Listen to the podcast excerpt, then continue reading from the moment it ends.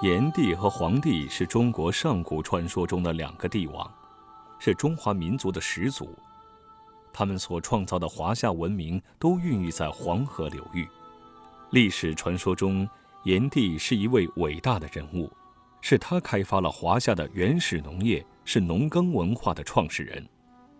传说他创造木质耒耜，教民耕种，提高农作物的产量。传说他遍尝百草，为人医病，是中华中草药的第一位发明者和利用者，被称为神农氏。不仅如此，还传说他利用火为人类造福、制造乐器、倡导物质交换。总之，炎帝在历史传说中是与农工、商、医、文等各领域的发明创造分不开的一位神祇，因而。一直受到历朝历代的炎黄子孙的无比敬仰和祭祀。说起炎帝的出生，同样带着浓郁的神话色彩。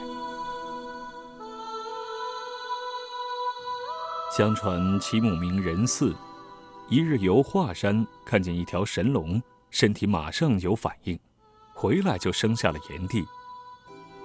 炎帝生于烈山石室。长于江水，有圣德，以火得王，故号炎帝。据说是炎帝一生下来一星期就长出牙齿，十多天就能说话。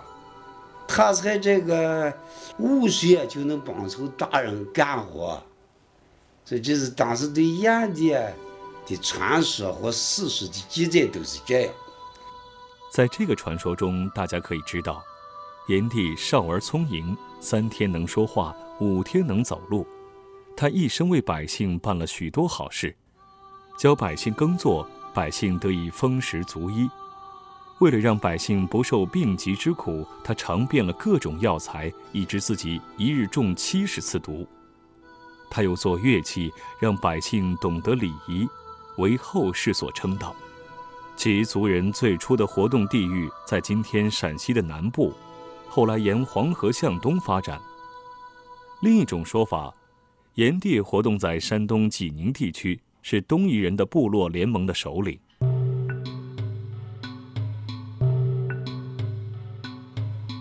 炎帝部落初期从事采集渔猎，因发明农业，开始了半定居的农业迁徙生活。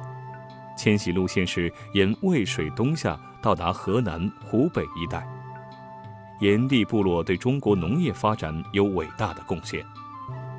相传上古的时候没有农业，人们靠打猎、捕鱼、采摘野果为生，挨饿、受冻、遇险，过着原始游牧生活。炎帝看到人们这种苦境，心里极为不安，日思夜想，要大家过上丰衣足食的安安稳稳的日子。他想，要是有一种草结出的果子又多又能吃，那就好了。他不辞辛苦，冒着生命危险，走遍了名山大河，尝尽了无数千奇的果子。有一次误吃了毒果，差点送了命。炎帝不灰心。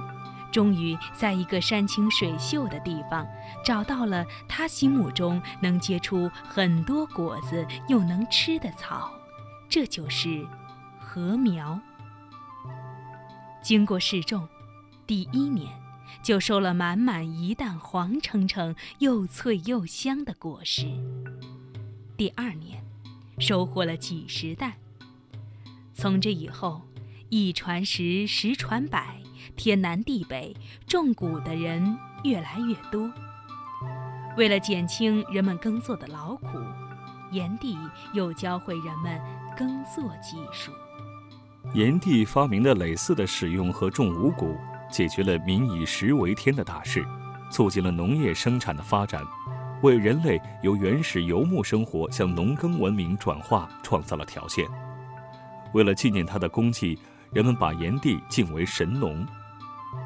明崇祯十二年，把炎帝临河重河的地方取名为嘉禾，也就是湖南省郴州市嘉禾县。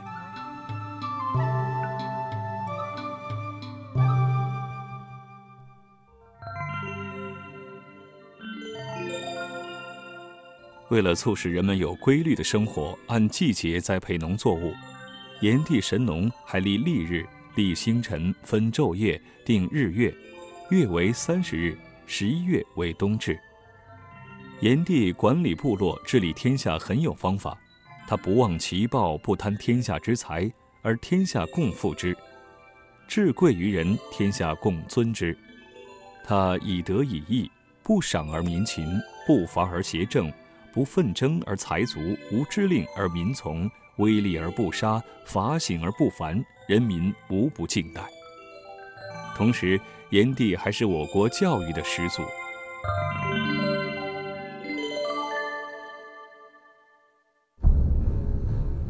炎帝与蚩尤同属农耕部交联盟，蚩尤部落是由神农氏族发展而来的一支农耕部落中实力最强的一个部落。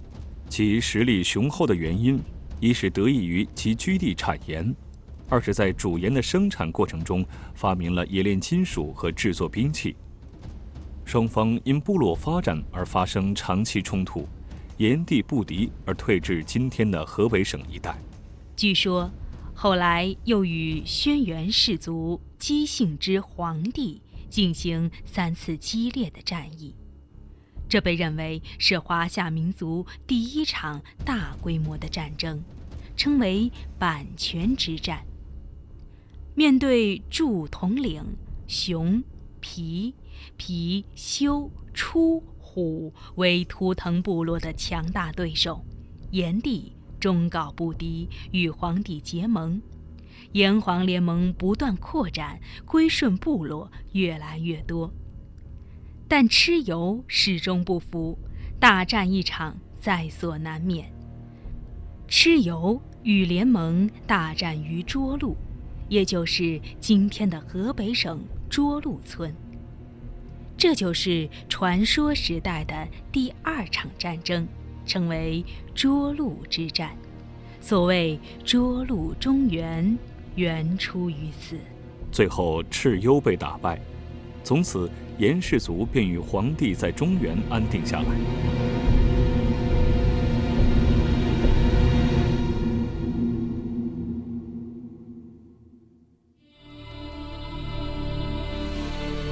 炎黄子孙一词，则为人们对中华文明的始祖炎帝和黄帝的追溯和尊奉。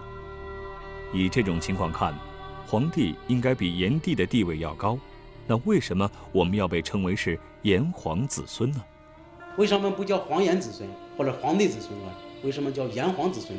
按照我们现在文献记载来说的话，应该是黄帝在中国历史上的贡献应该超过了炎帝了，是吧？这有一个问题就是，根据文献记载呢，说炎帝和黄帝是同一个氏族的两个胞族，也就相当于我们今天的同一母所生的、同一个母亲所生的弟兄俩。那为啥把炎帝放在前头呢？因为据文献记载的话。那么这个炎帝比黄帝长，那也就是说这个炎帝大大于黄帝，所以就叫呃炎黄子孙，炎黄子孙。这样相传几千下来，我们中华民族都把自己称作是炎黄子孙。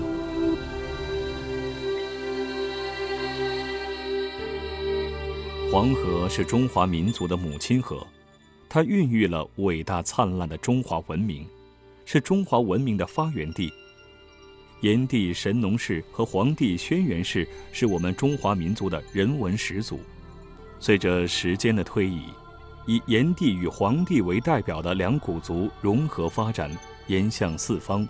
后今夏商周及后代的发展，使中国境内的东夷、西戎、南蛮、北狄等各有特长的氏族部落，融为一个以中原族体为主体。包括四方民族的多元一体的中华民族的大家庭。几千年来，炎黄二帝作为中华民族始兴和统一的象征，对于海内外中华儿女的民族认同和增强凝聚力、向心力发挥了巨大作用。而以炎黄子孙为荣，以同源同祖为亲，已成为维护中华民族大团结和祖国统一的感情纽带和精神力量。